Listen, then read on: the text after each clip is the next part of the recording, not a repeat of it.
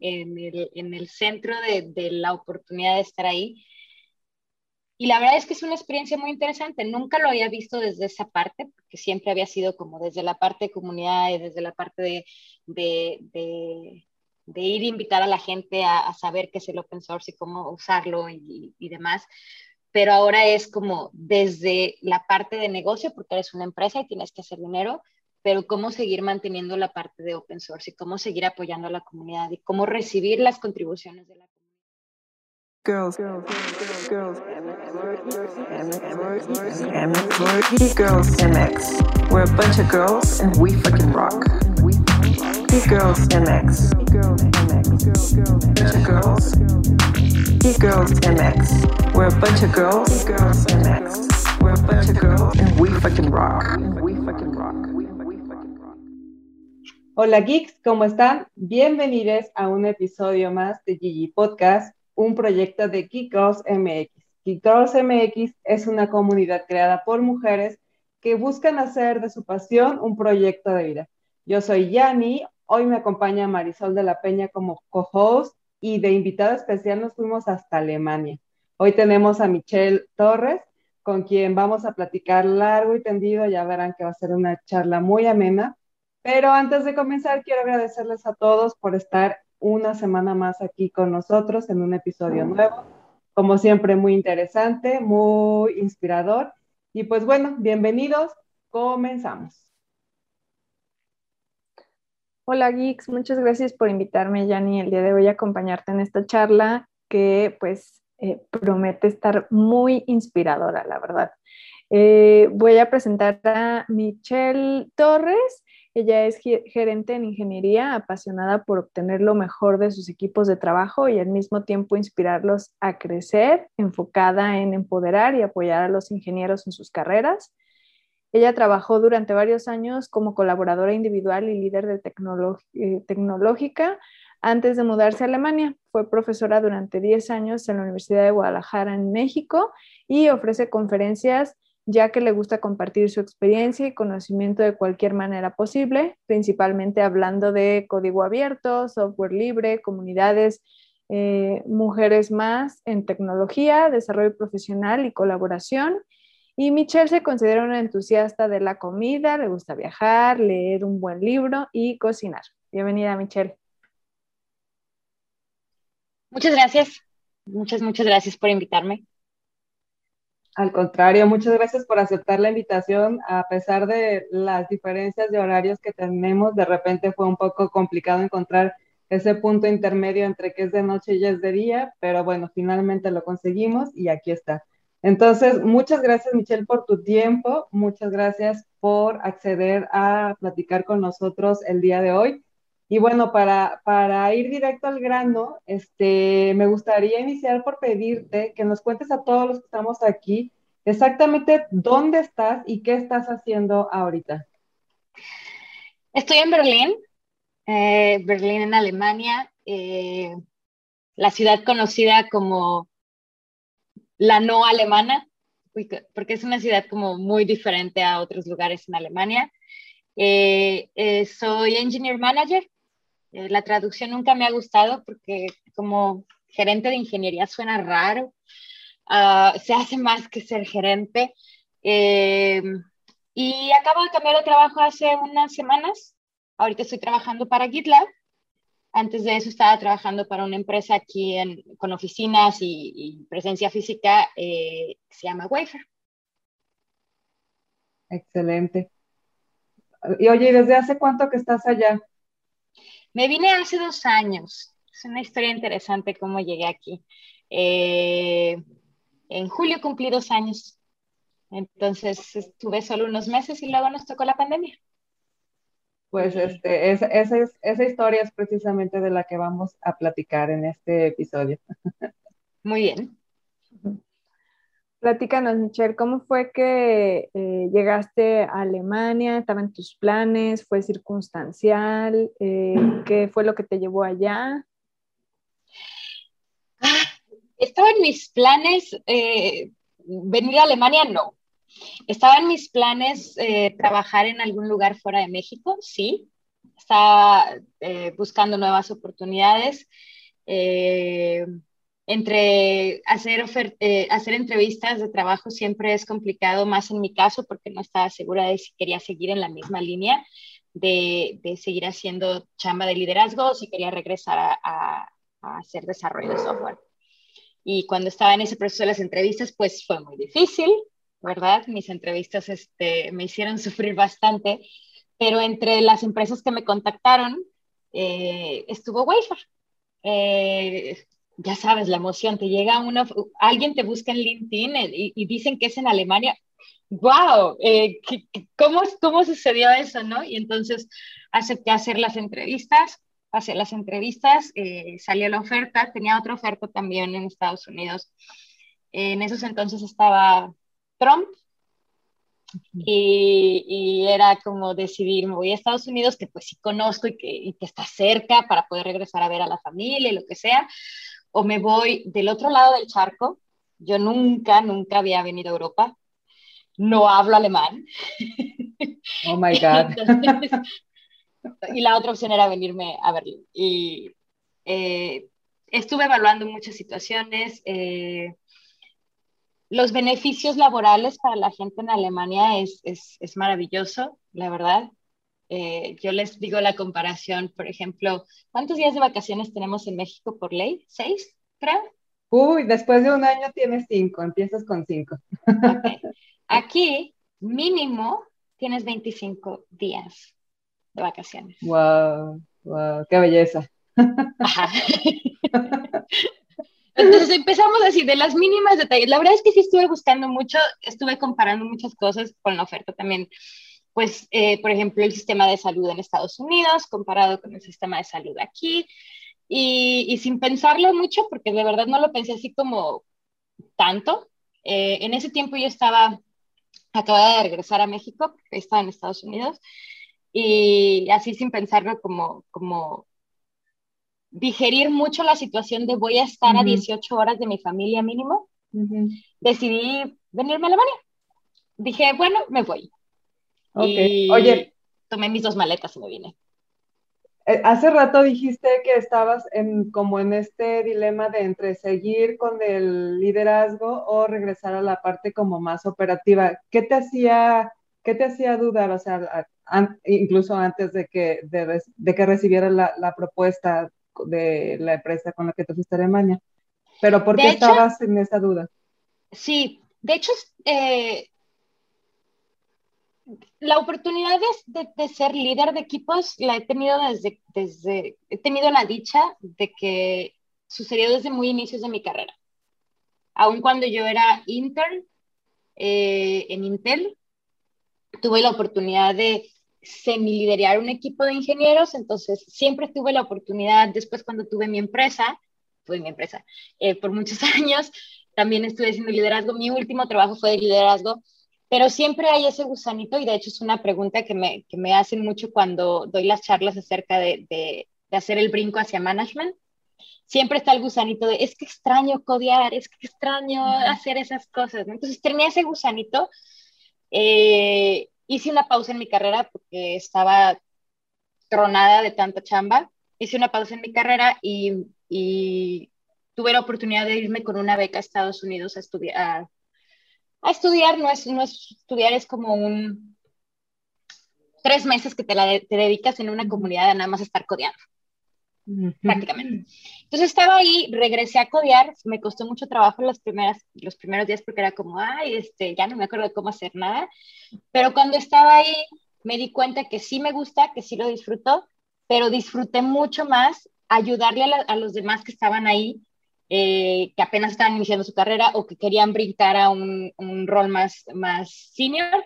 Y fue cuando dije, sí, definitivamente, ¿qué me estoy haciendo mensa, no? Entonces, me gusta ayudar a la gente, me gusta hacer crecer a la gente, más que codear si me gusta, pero hay gente más inteligente, más apta que yo para hacer eso ahorita. Ok, ese es un tema también muy interesante que mencionas en tu, en tu semblanza, pero lo vamos a tocar más adelante porque sí quiero como que nos vayamos más a fondo. Ahorita quiero que nos regresemos y nos cuentes cómo fue el proceso para estar en Alemania. Ok, te, te, te busca una empresa, hace las entrevistas, pasas, agarras tu maleta, pero digo, o sea, no es como que algo que pase en, espérame, en tres horas ya me voy a Alemania, porque no, ¿verdad? Entonces, platícanos un poquito más como, puedas respecto a, cómo es el proceso. ahorita con COVID los procesos son muy diferentes, pero diferentes únicamente en los tiempos de espera. Eh, el proceso para mexicanos para venir a Alemania es muy simple, al menos para la gente que somos en el área de tecnología, porque te puedes venir con lo que se le llama la Blue Card. La Blue Card es la visa de trabajo para ciertas carreras con ciertos salarios. O sea, si ganas, y la verdad es que no me sé el mínimo, pero si ganas un cierto salario y eres de las carreras de tecnología, eh, te puedes venir con esa visa. También hay la otra visa de trabajo normal, que a eso sí no te sé decir. Entonces, en mi caso era tramitar la Blue Card. La parte muy difícil fue sacar la cita, porque en mi caso era temporada alta y todo el mundo quiere viajar y es muy difícil sacar la visa. Entonces te metes a la página de la embajada hasta que consigues tu cita. Eh, las oficinas solo hay en la Ciudad de México. Entonces tuve que viajar de Guadalajara a la Ciudad de México para ir a hacer mi trámite. Cosas interesantes del trámite. Eh, todos tus documentos tienen que estar traducidos por un, un perito traductor, es decir, es una persona que está legalmente eh, empoderada para hacer tu, exactamente, para hacer tu traducción y, cuesta, cuesta. Y, además, algunos documentos tienen que tener el, ¿cómo se llama? El, una especie de sello. Esta cosa del Haya, el, Tratado del Haya, ¿cómo se llama? Tienen que estar certificadas entre un convenio que hay entre países. Ah, ok. Okay, Entonces tienes que hacer ese proceso ah, también. Entonces, en mi caso fue, eh, encuentra tu título, porque Michelle no sabía dónde había dejado su título. Obviamente te titulas y lo avientas por ahí. o, sea, o sea, no sé, yo no soy de las que cuelgan más titulitos en la casa. encuentra tu título en casa y voy a buscar a la casa de tu abuelita a ver si está ahí. Encontrar el título, llevarlo a traducir, llevarlo al... No, no me acuerdo la palabra. Llevarlo a eso, entonces juntar todos los papeles, este, porque son varios papeles que tienes que juntar. los requisitos para la Blue Card son muy sencillos. Eh, tu contrato de trabajo por la parte de la empresa, eh, una validación de que tus estudios, eh, tu, universidad es reconocida y tu carrera es reconocida, y lo sacas de un sitio web, lo imprimes, tan, tal. Eh, seguro médico, porque en Alemania te multan si no tienes seguro. Entonces, seguro médico. ¿Y, hablamos de seguro médico, de seguro de gastos médicos privado o del seguro del seguro social te funciona? Seguro social. en mi caso, yo me vine a trabajar para una empresa bastante grande, estamos hablando de 4.000 personas, algo por el estilo. Entonces, eh, ellos me ayudaron con los procesos y pude hacer el trámite del seguro público desde allá, desde México. Pero el seguro aplica a partir de mi fecha de mi contrato. Y entonces los días, porque obviamente hay que viajar en la zona horaria, verás. Entonces todo el mundo me recomendó, te tienes que ir unos días antes para que te acostumbres al cambio de horario. Entonces ese tiempo que, que, me tocó estar aquí, pues tenía que tener un seguro que no fuera el público, porque pues todavía no tenía el público. Pues conseguirte un seguro que no sea muy caro, pero que sí te proteja, pero que sea reconocido por la embajada. Eh, juntas todos tus papelitos, te vas a Ciudad de México, vas a tu cita, entregas todos tus papelitos, te regresas a Guadalajara y esperas varias semanas a que te regresen tu pasaporte ya con tu visa. Ok. Y hay una posibilidad de, digo, supongo de que en el supuesto caso de que todos tus papeles están en orden y todo, todo está bien, es muy probable que sí tengas la visa porque ya tienes un contrato de una empresa esperándote. O sea, a menos de que haya alguna irregularidad extraña ahí que, que, que, sería un obvio un no, pero si no es así, o sea, mientras tienes ya tu, tu contrato con una empresa, es muy probable que sí te den tu, tu visa. Sí. Ok. Así es. Déjame ir a buscar el, el, certificado a la casa de mi abuelita, entonces. la verdad es que sí hay mucho trabajo en el área de tecnología, eh, y por eso decía que Berlín es la que dicen que no es la ciudad alemana. Eh, Berlín es una ciudad muy diversa, muy, muy diversa. Yo les digo que yo la comparo con Nueva York, obvio, no al nivel de Nueva York, pero sí es muy diversa. Te encuentras todo tipo de gente, todo tipo de culturas. Eh, la gente no se te queda viendo como en otras ciudades en Alemania porque eres morenita o porque tienes chinos. es muy, muy diversa. Y la mayoría de las empresas de tecnología, pues, pues es la cuna de muchas startups. Entonces, la mayoría de las empresas de tecnología tienen como un enfoque muy, muy, muy grande en contratar gente diversa. Entonces, hay mucha chamba. Muy bien, muy interesante. Digo, si alguien está como en busca de una nueva aventura, esta puede ser una, una opción. Sí. Oye, Michelle, y este, ¿y cómo fue ya llegando allá? ¿Con qué cosas, digo, ahorita no lo platicas así como hice esto, luego, luego mandé mis papeles y luego ya me fui y todo. Pero pues me imagino que te topaste con algún obstáculo para empezar el tema del idioma que, que decidiste que no iba a ser un, un, este, una dificultad o un impedimento. ¿Cómo, cómo, ¿Con qué te topaste? ¿Cómo fue? Nunca estuve segura de si no iba a ser un impedimento el no saber alemán, pero cuando por fin dije sí, sí me voy a, Alemania, me metí busqué en Facebook ocho mil grupos de mexicanos en Berlín y mexicanos en Alemania. Y empecé a buscar como las opiniones de la gente y todo el mundo decía, en Berlín sobrevives con inglés, no te preocupes, en Berlín sobrevives con inglés. Ajá, sí, eh, relativamente, porque hay trámites que definitivamente no puedes hacer si no sabes alemán. Ah, dificultades que tuve, pues conseguir la cita para la, para la visa fue como todo un asunto. Era de todos los días despiértate a cierta hora, refrescar la página, a ver si ahora sí ya aparecen citas. Eh, la verdad que fue muy complicado. Llegando aquí, eh, pues llegas al aeropuerto y es, ¿cómo me muevo? ¿Cómo me muevo? O sea, no tengo chip para tener datos, no entiendo los letreros. Eh, sí, eh, sí es como un choque cultural bastante interesante.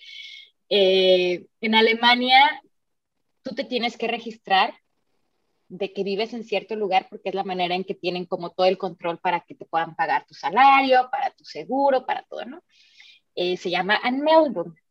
Y entonces, pues busca un lugar para vivir, que también es todo un asunto porque es muy difícil encontrar lugar para vivir en Berlín hay gente que pasa hasta seis meses buscando dónde vivir. Es muy, muy, muy difícil. Y entonces le dan prioridad a los alemanes, obviamente, ¿no? O a la gente que habla alemán. Y hay que ir a ver los lugares, por ejemplo. O sea, yo llegué a un lugar temporal, por así decirlo, como un Airbnb. No era un Airbnb, pero algo así. Pero con la intención de tengo que encontrar un lugar, ¿no? Y entonces, pues te buscas en los sitios de, de, de real estate a buscar en dónde vas a vivir y aparece de este lugar, tenemos un viewing a las 4 de la tarde y vas y pues todo el mundo habla alemán y todo el mundo entiende todo y tú estás así como no entiendo nada, no sé qué hacer. La verdad es que sí, sí hay como cosas impactantes. Eh, tuve la fortuna de que unas semanas antes de que me vine a vivir aquí, una amiga que yo había hecho justo ese mismo año en, en Nueva York se mudó aquí o sea, ella tenía dos semanas antes de que yo me mudara, entonces al menos no estuve como tan sola en ciertos Se llevaba dos semanas de ventaja. sí. Pero tampoco hablaba alemán, entonces nos tocó así como ciertos procesos, este, pues como sobrevivirle, pues. Sí, sí, sí ah, tiene sus impactos. Pero eventualmente tuviste que aprender alemán por lo menos lo básico, ¿no? O sea, de hecho, no eventualmente, lo más pronto que pudiste, o, cómo fue, ¿Qué, ¿qué, hiciste? No hablo alemán. Nada, nada, no nada. no. Ah, cuando estuvo toda la pandemia, ahorita que estábamos todavía en pandemia, eh, la empresa para la que yo estaba trabajando antes ofrecía como apoyo económico para aprender alemán. Y me metí a las clases de alemán. Eh, y entonces hay niveles, ¿no? Y el nivel más básico es el A1 y luego sigue el A2 y luego sigue el B1 y luego sigue el B2. Tomé las clases del A1 y no sé nada. nada. Le puedo decir gracias a la chica en el súper, le puedo decir buenos días, buenas tardes, buenas noches, eh, adiós, eh, perdón, eh, no hablo alemán, hablas inglés y tanta. Sí, no, no, no sé alemán. Pues yo creo que eventualmente te vas a tener que, ahora sí que como los niños, ¿no? A base de estarlo escuchando y este, intentar comunicarte, porque, pues, bueno, pero entonces toda tu comunicación es en inglés, o sea, todo el tiempo estás en inglés y en la empresa te funciona también así, con, con inglés. Sí, la empresa para la que yo estaba trabajando era una empresa eh, con, con headquarters en Estados Unidos, entonces todo en inglés. La empresa para la que estoy trabajando ahorita es una empresa que es 100% remoto, no tiene oficinas y pues también todo en inglés. La mayoría de las empresas que son de tecnología aquí, todo es en inglés. Todo, todo es en inglés. Sí, en realidad. Es que ya, este ya ahora hablo, hablo spanglish y ni siquiera estoy en Estados Unidos. Mira, ¿quién lo diría, no? Uno, crece en México y se va, aprende inglés para hablarlo en Alemania. Ajá.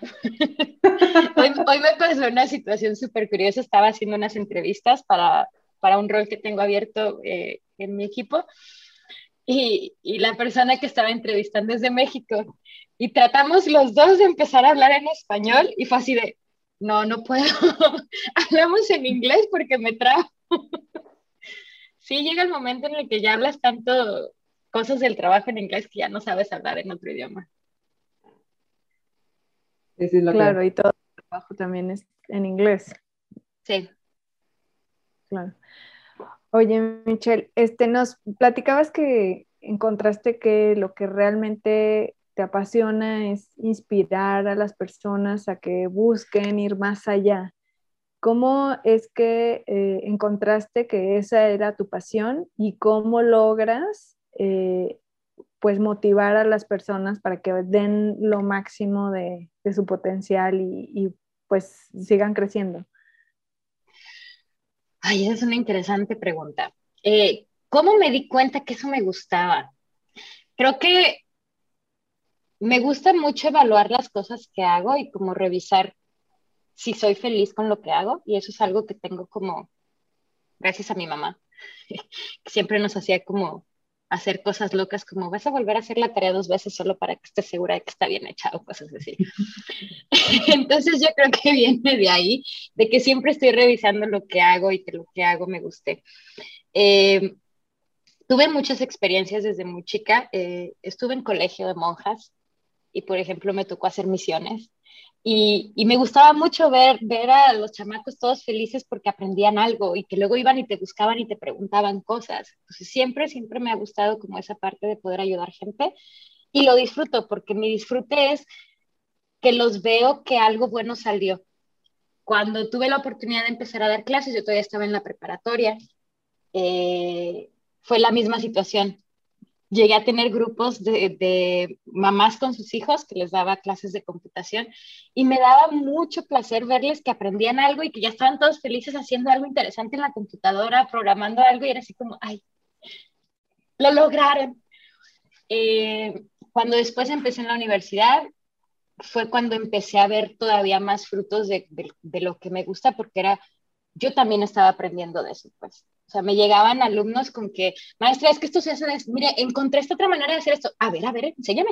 Yo también quiero aprender, ¿no? Entonces, esa, esa, esa retribución es algo que me, que me hace muy feliz. Cuando empecé a liderar equipos, que ya no es acerca de, de enseñar algo, sino como más que nada motivar gente a que pueda encontrar los resultados, me di cuenta que me gusta mucho como el estilo del coaching, que es más allá de, no te voy a venir a decir con porras que hay algo, que hay que hacer algo, sino como más bien descubrir qué es lo que te motiva y enfocar el pensamiento de las cosas que haces en tu día a día para que encuentres esa motivación en la chamba o para que encuentres esa motivación en tu equipo o que encuentres esa motivación en lo que sea que, que, que sea el driver de cada persona, pues. Entonces, hago mucho como justo ahorita estoy, ¿no? Estoy, eh, acabo de entrar a nueva empresa, entonces estoy ahorita tratando de entender a, a mi equipo como cuáles son las personalidades de cada uno y como qué, le, qué les hace que su trabajo les guste. Y entonces empezar a buscar conversaciones por el lado de que, bueno, es que trabajo no nada más es para que te paguen, porque qué feo que nada más haces este trabajo porque te paguen, tienes que disfrutarlo al menos, ¿no? Que termine el día y que te sientas satisfecho de lo que hiciste. Entonces, me gusta ver a la gente feliz, me gusta ver a la gente que, que, logra sus objetivos. Eh, me ha tocado hacer cosas desde gente que no está feliz en una chamba y bueno, pues te ayudo a buscar chamba en otro lado, o sea, no te voy a tener amarrado, me, me, va mal a mí porque como manager obviamente perder gente es, es, un rating que va mal para mí, pero pues si no estás a gusto aquí, si no te gusta la empresa o el proyecto, pues ayudarte a que encuentres algo que, que te gusta, ¿no? No sé, me hace muy feliz ayudar a la gente. Oye, ¿y por qué crees? O sea, ¿qué te deja a ti eh, esta, el coaching que te deja a ti, el ayudar a las personas a encontrar su manera de, de estar feliz en el trabajo. ¿Y por qué crees que contando tu, tu propia historia eh, motivas a las personas, inspiras a las personas? Fíjate que contar mi propia historia muchas veces, a últimas fechas, ya no lo considero tan bueno. Antes sí, porque sí me tocaba ver, y, y de hecho lo decía yo mucho, se llegó ayer a acercar mucha gente a mí después de una charla o después de un taller de, oye, me motivaste mucho. Por ejemplo, el otro día una alumna me mandó un mensaje, ¿no? Quiero que sepas que tú siempre fuiste mi motivación y que, y que si estoy en donde estoy es porque tú me motivaste. Entonces, quiere decir que algo, algo que digo debe de impactar en algún lado. Pero a últimas fechas he tenido esta idea de... Mi historia es una historia como... Todo se me dio fácil, pues no le sufrí en muchas cosas. Entonces, creo que deben de haber historias más motivadoras por ahí, de gente que sí le tuvo que sufrir, de que sí le tocó toparse con pared y, que, y que no todo estuvo como ahí ya servido, ¿no? Pues yo no creo que, bueno, voy a diferir un poquito de eso. Yo creo que tu, tu, historia inspira tanto como la de cualquier otra persona, porque así como hay quienes les cuesta trabajo conseguir las cosas. Hay quienes también se le pueden dar fácil, solo falta que, que, se, que se animen y, y, que se inspiren en otra persona. Digo, contar historias es parte de las actividades que hacemos incluso en este podcast, incluso en la comunidad entera de Geek. O sea, eh, ah, tiene, tiene, ahora sí que tiene dos objetivos que se cumplen. Una, cuando cuenta alguien su historia, inspira a las demás y se promueve los servicios o, lo que sea que, esté desarrollando, ¿no? Y, el asunto es que habemos gente de todo tipo, pues hay, hay quienes le sufrimos en la vida y quienes no la es muy fácil y entonces es, es lo padre de, de esta diversidad, ¿no? De que te puedes identificar con cualquiera de las situaciones. Eso por un lado. Y por otro lado, tampoco creo que necesariamente tenga que ser una historia sufridora para que sea una historia inspiradora. Creo que lo que realmente inspira es que, que consigues vivir y disfrutar de lo, más bien disfrutar de lo que estás viviendo, que es, es lo que tú mencionas en tu, en tu respecto a tus objetivos con tus colaboradores, ¿no? Ayudarles a encontrar ese camino que, que les hace rico estar haciendo lo que están haciendo, que igual si terminan cansados en la noche o al final de la jornada laboral, si terminan bien cansados, pero también terminan bien contentos y bien, y bien satisfechos, pues sí. y no necesariamente tiene que ser doloroso el, el proceso. Pero tienes bueno, mucha razón. Definitivamente, tienes mucha razón ahí, sí. Por, al, por algo en las religiones tienen el testifícalo. Sí, sí, Bueno, y, bueno, claro, este... verse un poco reflejados. Exacto. No, adelante, Marisa. No, bueno, es que justo de repente a veces llegamos como una posición en la que pareciera que no nos costó trabajo llegar ahí, ¿no? Pero digo, tú que estás metida también en el mundo tech y eh, en el tema de, de las mujeres, eh, de la participación de las mujeres en, en esta industria, pues también, eh, pues no es fácil, ¿no? Ahí simplemente por, por género ya la llevas de perder, ¿no? Eh, vienes de un país donde pues estamos en unos niveles muy, muy complejos en tema de desigualdad de género, entonces tampoco ha de haber sido fácil. Este, estudiaste en, digo, también trabajaste en la Universidad de Guadalajara, donde además en este medio de ingeniería, pues es totalmente masculino, ¿no? Y pues no falta el comentario machista y demás. Entonces, creo que todo eso lo has pasado, ¿no? Y a veces pudiera parecer cuando volteas atrás que no fue tan significativo, pero así como tu alumna te decía que para ella fuiste una inspiración, pues quiere decir que todos esos pasos que has dado pues han sido muy significativos, no solamente en tu vida personal, sino para inspirar un montón de mujeres que están a tu alrededor, ¿no? A veces no nos damos cuenta cómo estamos inspirando y de qué forma lo hacemos. Quisiera este, que nos platicaras un poco eh, justo este tema de, de, la participación de la mujer en, en la industria de, del tech. Sí, tienes mucha razón. Eh, eh, ser mujer en la industria de tecnología es difícil. Creo que puedo decir en mis tiempos era más difícil que ahora, pero gente antes que yo dirá era mucho más difícil antes todavía, ¿no? Vamos mejorando, hay muchas cosas que han mejorado. Eh, acabas de dar el, ejemplo de la Universidad de Guadalajara, ¿no? Cuando yo era estudiante, eh, daba miedo pasar. Yo estaba en la preparatoria 12, que estaba en un lado de CUSEI, y me daba miedo pasar por, por ¿no? Porque, porque ya sabías lo que iba a pasar. A todos eh, nos daba miedo. Yo no tuve nada que ver con esa universidad, pero cuando hice el servicio social, una vez nos mandaron a hacer un estudio de mercado ahí a, a, la universidad de tecnología, no, de ingeniería, y no fue así de que no, por favor, que no me toque, o sea, si te tocaba hacer, ir a hacer ahí tu, tu servicio, era de miedo, o sea, era de verdad de, de terror. Exacto. Eh, ¿Qué pasó? ¿Qué pasó? Que las mujeres que logramos sobrevivir... Y apenas recientemente... Eh, Dime, Marisol. No, no, regresando un poco al tema era de que recientemente apenas se, se, prohibió el buitreo que le decían ahí justo en el, en, el en, la universidad. Pero estamos hablando de dos años, tres años, o sea, es reciente. Aún como maestra me tocó, o sea, hablemos de esos niveles, ¿no? Aún como maestra que se supone que ya deberías de tener como, los alumnos deberían tener como cierto nivel de respeto, ¿no? También me llegó a tocar los primeros años. ¿Qué pasó?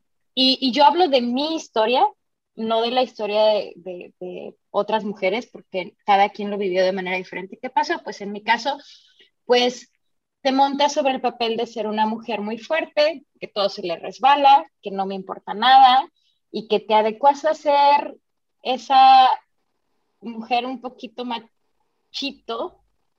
Y no hablo de machito con, gestos masculinos, sino adecuarte a las maneras de actuar de tus compañeros para poder ser sobrevivir. Exactamente, ¿no?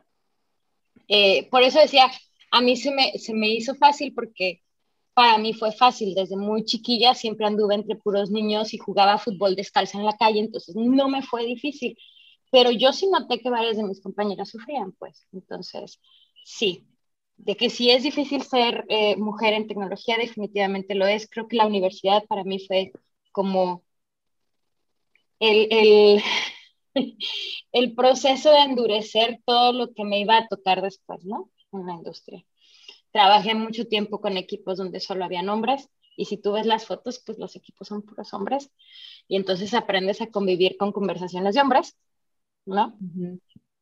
Eh, creo que creo que hasta que aún aquí, por ejemplo, mi, mi, equipo anterior eran la mayoría mujeres y poco a poco se fueron saliendo. Mucho importa el ambiente y el ambiente que, que, generamos no solo los hombres, sino que también como mujeres que tanto abrimos el espacio para hacer a las demás sentirse parte de. Entonces, pues ahí estoy yo en los grupos, ¿no? Aquí, aquí en Alemania ya no, ya no estoy en comunidades, primero porque estamos en lockdown, pero eh, pero al menos dentro de las empresas, las empresas generalmente, bueno, empresas grandes, tienen algo que se llaman Employee Resource Group. Son grupos como comunidades dentro de las empresas que son. Eh, entonces, siempre estuve en el grupo de mujeres, eh, tratando de apoyar y dando coaching y, buscando oportunidades, que sí, ser mujer en tecnología tiene sus, sus problemas donde la gente no te cree que te acosaron o que te hicieron un comentario eh, inadecuado porque, pues no, es normal. ¿no? En teoría es, normal. Ese es el problema, que luego llega, la parte creo que en la que hemos aportado de alguna manera es que lo llegamos a ver tan normal, porque como tú lo dices y es el caso, yo he escuchado muchas versiones así muy parecidas a la tuya de mujeres que estuvieron estudiando eh, la ingeniería y este, bueno, en la comunidad eh, como parte de la comitiva, la misma Sutiel, y ya se cuenta que está escuchando la historia, o sea, eh, llegas a decir que, pues es que yo me acostumbré, es que pues para mí ya fue normal, y, y pues es que no te, ah, de repente no te queda otra manera, ¿no? O sea, para sobrevivir es, es o, como dices, o te endureces o, o, o te vas al rincón a llorar, pues porque, porque no tienes como muchas opciones tampoco.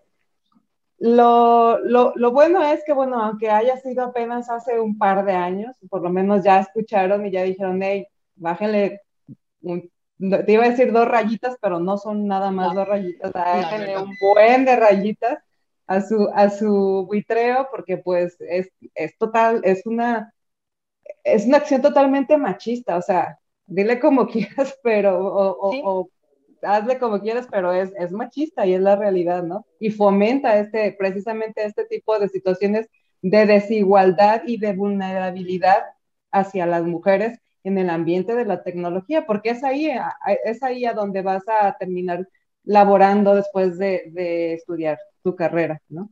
Exactamente.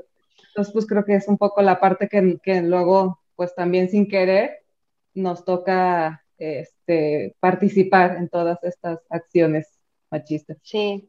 Fíjate que lo que yo sí noto que, que sí impacta y, bueno, hay, hay, hay tela para cortar aquí larguísimo, ¿no? Para hablar de todo el tema de, mujeres en tecnología, pero creo que algo que sí impacta y que yo sí he notado en mí y en, amistades que tuvieron esa situación de, que decimos, de endurecerte y de, adecuarte a, diferentes eh, maneras de ser, es que hasta a nosotras mismas se nos hizo común y normal, ¿no? Llegó llegó el momento en el que Michelle se le hacía normal eh, chiflarle a alguien, ¿no? Y entonces, pues es normal. Llega el momento en el que lo, lo ves normal y gracias a Dios, a las últimas fechas, entonces uno empieza a decir, no, es que esto no era normal y pasar por el proceso de deconstruirse a uno mismo y de reconocerse a uno mismo de, sí, creo que estaba mal. Creo que yo también estaba vulnerando, ¿no? Entonces sí, es toda una historia muy interesante el cómo, cómo el impacto de haber estado en una universidad en la que te tuviste que adecuar a, a, a esos comportamientos más machistas también impactó. Sí, como dices, es un proceso muy interesante y, y, muy profundo, porque incluso el reconocer, o sea, llegar al punto de reconocer que fuiste parte, consciente o inconscientemente, pero que fuiste parte y que lo, lo, lo quieres, lo quieres descodificar de tu, de, de tu personalidad y, y, construirlo de otra manera, también es muy, es muy valiente y por supuesto muy, muy interesante. Pero bueno, entonces dices que ahorita no, no eres parte de ninguna comunidad o, sí, sí, sí estás colaborando. Como tal comunidad, no. Hay muchas comunidades, con toda la situación del lockdown, la mayoría de las comunidades se movieron a remoto. Eh, he participado, pero no estoy, bueno, participado de que he dado charla, pero no estoy como organizadora porque en Guadalajara pues ahí estaban todas las comunidades haciendo mil cosas, ¿no? Aquí no, eh, aquí nada más he apoyado un poquito en la comunidad de Women Who Code y en la comunidad de Women Take Makers, pero solo porque di charlas, o sea, no estoy en ninguna organización ni nada. Con el lockdown, eh, pues no hay eventos ahorita ni nada por el estilo. Entonces, mi única participación es con, con los ERGs dentro de la empresa. Estaba en el ERG de, de mujeres y en el ERG de latinos Y ahora en esta nueva empresa estoy en el de mujeres y en el de latinos y en el del LGBTQ y en el de minorities y en un montón de ERGs ya estoy viendo ahí cómo puedo ayudar. Qué padre, qué padre, Michelle. Porque además lo que te mueve es ayudar y hacer comunidad, ¿no? Sí. Ya nos dijiste que es tu pasión y eso, eso está increíble. Eh, quisiéramos que nos platicaras también el tema de código abierto, software libre, cuál es tu postura, este, ahora sí que, nos des, eh, ahora sí, tu, tu, tu premisa de, todo este movimiento. Claro. hace muchos años, cuando descubrí el open source, fue para mí así como, empecé con la, con la falsa idea de, ah, es gratis, entonces hay que promoverlo. Y entonces después empiezas a aprender cosas como, no, no es que sea gratis, sino como es todo un movimiento acerca de el conocimiento es libre y hay que compartirlo, ¿no? Y hay que hacer comunidad. Y, y si todos colaboramos, hacemos cosas mejores. Entonces me empecé a involucrar mucho en las comunidades de, de open source en México, conocí muchísima gente, me gustó mucho aprender todo eso eh, mi última vez que hice contribuciones, que precisamente era cuando regresamos al inicio de la, de la, conversación, cuando estaba en Nueva York, en esos meses, esos tres meses que me fui a hacer algo, estuve contribuyendo eh, un poquito a, con la comunidad de Mozilla. Eh, ¿Qué me gusta de, esto?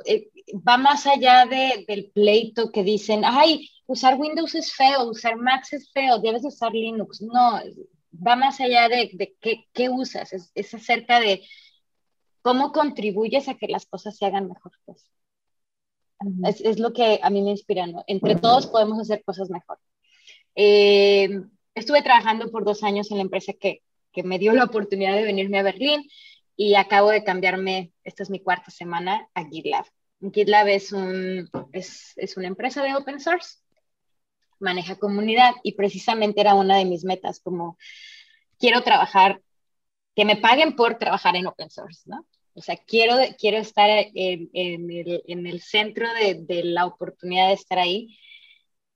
Y la verdad es que es una experiencia muy interesante. Nunca lo había visto desde esa parte, porque siempre había sido como desde la parte de comunidad y desde la parte de, de, de ir a invitar a la gente a, a, saber qué es el open source y cómo usarlo y, y demás pero ahora es como desde la parte de negocio, porque eres una empresa y tienes que hacer dinero, pero cómo seguir manteniendo la parte de open source y cómo seguir apoyando a la comunidad y cómo recibir las contribuciones de la comunidad es súper bonito, la verdad. No sé, me gusta mucho.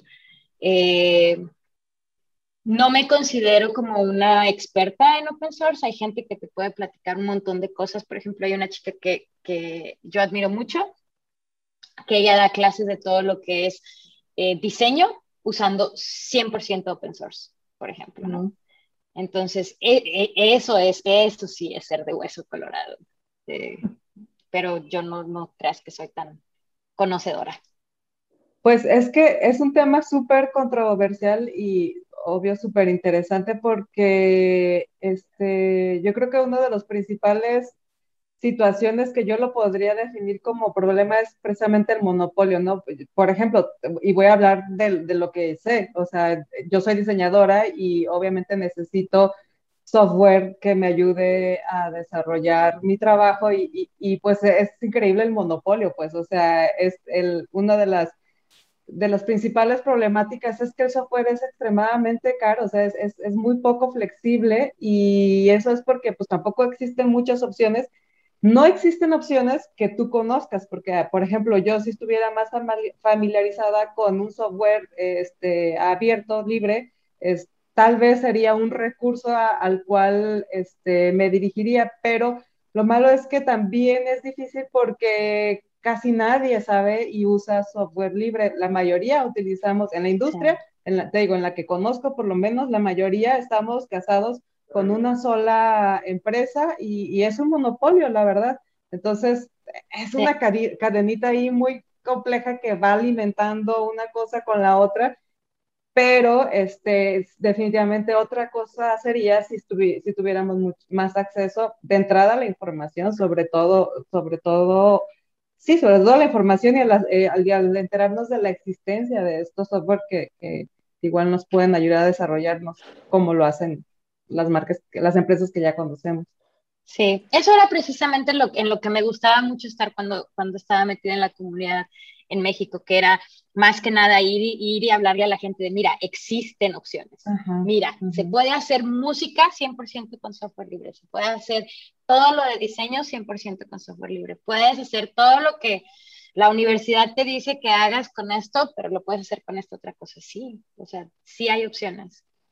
No, y es que ya desde ahí... A Sí, pues es que desde, desde la universidad te enseñan con los software comerciales, o sea, no, no te, no me acuerdo de ninguno que me hayan dicho, mira, este es libre. Yo me enteré de algunos otros, de algunos libres, pero ya por fuera, pues ya, ya buscando y ya, este, pues sí, realmente buscando, preguntando y es que te vas enterando de que hay opciones, pero pues no, o sea, lo cierto es que el 100% de tus labores, pues las haces con, con los que todo mundo conocemos, ¿no?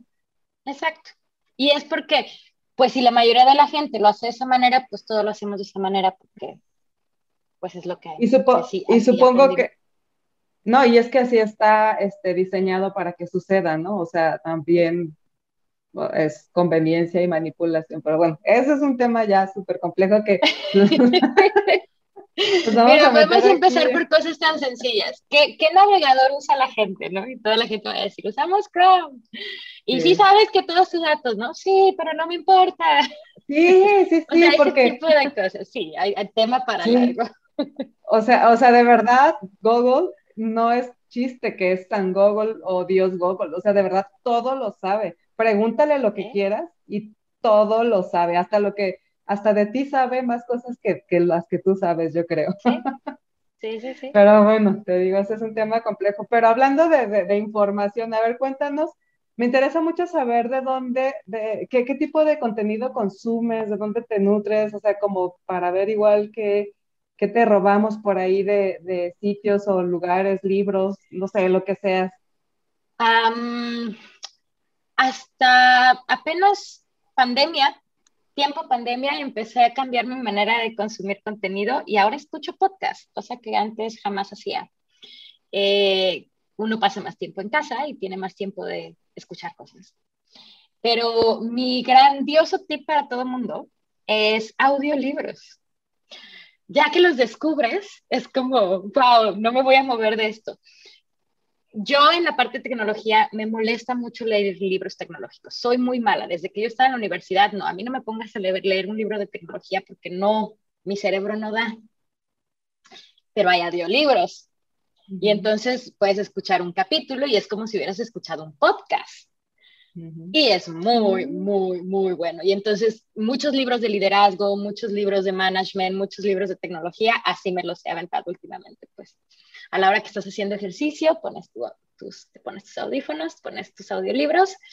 Es un, es un muy, muy, muy buen tip que tengo ahorita.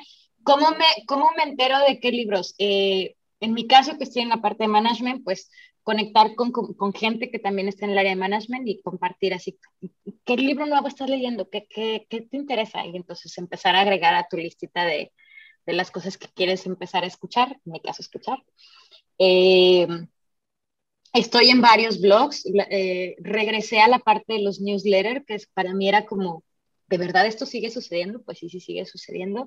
Entonces, mucha, mucha gente que son como influencers en el área de leadership, como seguir sus newsletters, tienen así como varios blogs interesantes.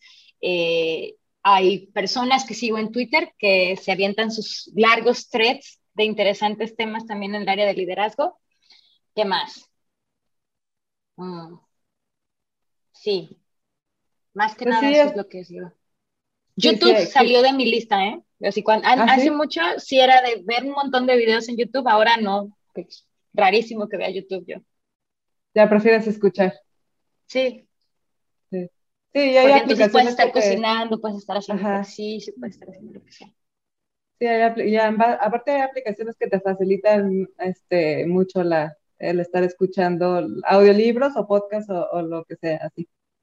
Sí, pues muchas gracias. Oye, ya se nos está terminando el tiempo, sabemos esta, que no queremos olvidar la diferencia del tiempo que hay entre donde estás tú y estamos nosotros, entonces ya te queremos dejar descansar, pero antes este, nos gustaría que nos contestara la pregunta que hacemos siempre al final, que es de qué eres geek, somos una comunidad geek, entonces pues nos gustaría que compartieras con nosotros de qué eres geek tú. Actualmente, eh, de todo lo que tenga que ver con el área de liderazgo. Creo que sigo siendo una geek en el área de tecnología, de segurísimo, todo lo que tenga que ver con desarrollo de software, pero actualmente me, me, siento que estoy muy, muy, muy metida y queriendo aprender todo el tiempo y preguntándole a todo el mundo y compartiéndole a todo el mundo la parte de liderazgo y management.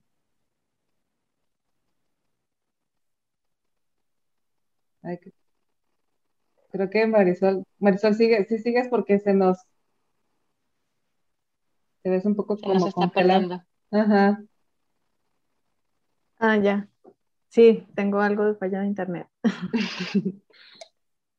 Pero bueno, aprovecho que me dieron la palabra para preguntarle a Michelle eh, que si nos puedes compartir tus redes para poder pedirte que nos pases todos los links de las aplicaciones de audiolibros, tus recomendaciones y continuar la conversación contigo. Claro. Eh, ¿Cómo las digo? Sí, Dilas, pero las puedes decir para que las escuche, pero de todas formas las vamos a compartir. Siempre las ponemos en la descripción de los capítulos, de los episodios, precisamente por si alguien se le fue, ahí, ahí las encuentra siempre. Ok. Eh, en Twitter me arroba N de Nancy, Mitch, como si fueras a escribir Michelle, hasta la H, y T de Torres. Genial. Pues les repito, por si no las alcanzaron a captar, le ponen pausa o se regresan y los van a escuchar. Y si no, se van a, a la descripción del episodio y ahí los ponemos también.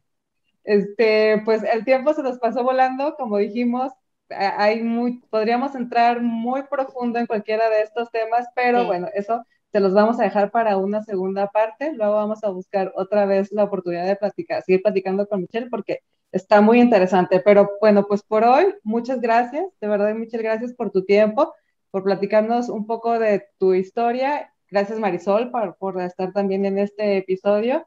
Este, y sobre todo gracias a todos ustedes que se quedaron hasta el final del episodio. Este, les queremos recordar suscribirse a nuestros canales y buscarnos en todas las redes sociales. Estamos como Geek MX. Tenemos una página de internet también geekgirls.com.mx.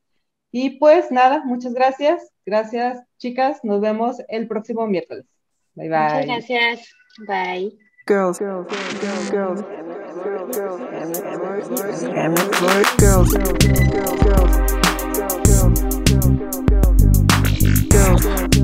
girls, bunch of girls, bunch of girls, bunch of girls, girls, girls, girls, girls, girls, girls, MX. Girls, girls, girls, girls, girls, girls, girls, girls. We're a bunch of girls, girls, girls, girls, girls, girls, girls, girls.